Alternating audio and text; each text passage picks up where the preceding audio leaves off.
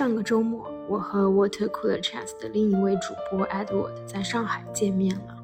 这三年，我们的各种旅行计划都被搁置了，所幸我们也都完好的度过了这一段时间，来到了最终可以面对面看到彼此、说话聊天的时刻。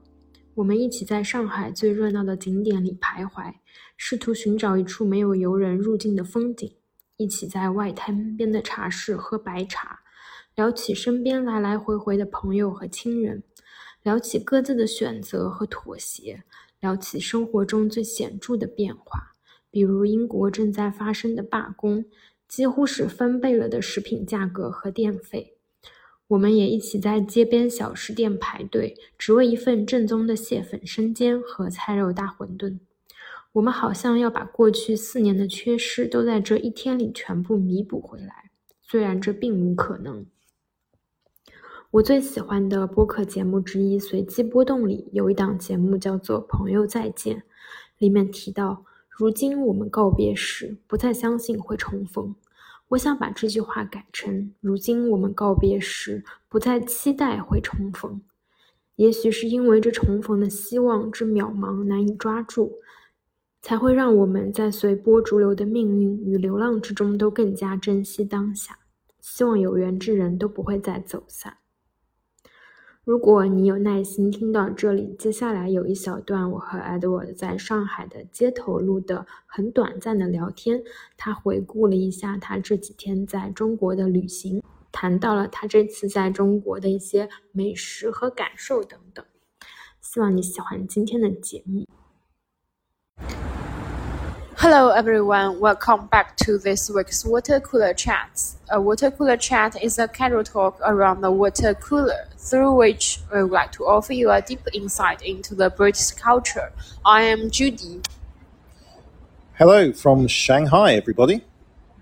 呃，今天听我们节目的朋友可能会发现我们的背景声音有一点点吵。那么，在经过了疫情三年之后，我跟艾洛终于可以面对面的来录 Water Cooler Chats，真的非常非常非常非常激动。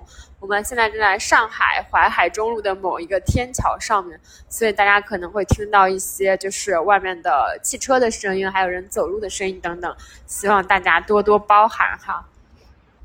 So first question to Edward. How do you feel coming back to China after three years COVID 19 pandemic?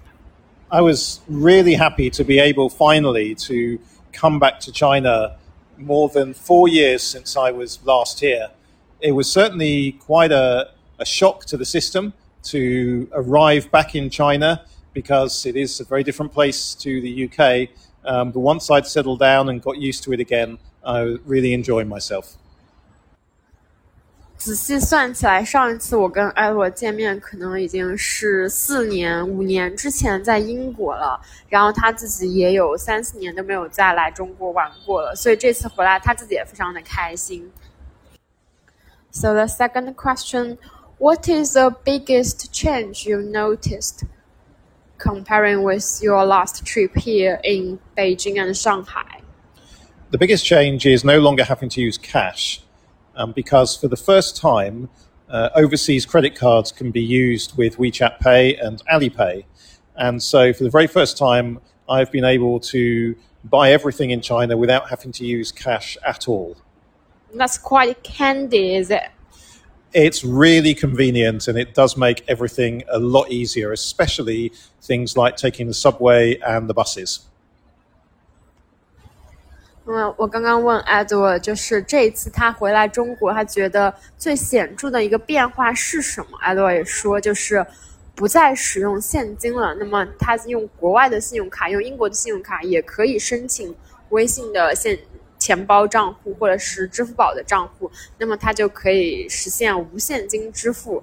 然后在坐地铁、坐公交车的时候呢，这样非常的方便。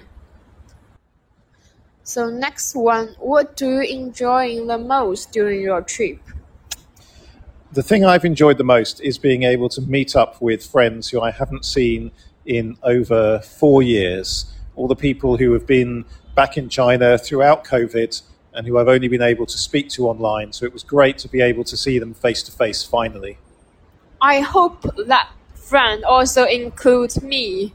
Absolutely, it does.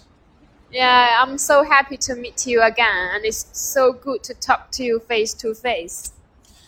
Yep, it's great to be able to talk face to face at last. 那么对我跟艾德来说，就这次的旅行最开心的一件事就是我们终于可以见面了。他也可以见到很多其他的他在中国的朋友，这些朋友已经分散在全国各地啊，比如说北京啊、大连啊，还有像我在南京等等。那我们终于都可以见面了。 So final one, what food do you enjoy the most during this trip? Well, uh, whenever I go to Beijing, my friends there always take me to their favourite Beijing duck restaurant, uh, where they know the owner and they've been there for years and years. And so, for the whole time that I've been back in the UK, unable to come to China, I've been looking forward to having the Beijing duck once again. And uh, it was great to see that the restaurant was still open and the duck was still just as good as ever. Wow. 艾德说，他这次旅行最喜欢的食物就是北京烤鸭啊！这个照片我之前也看到过，确实是非常的诱人。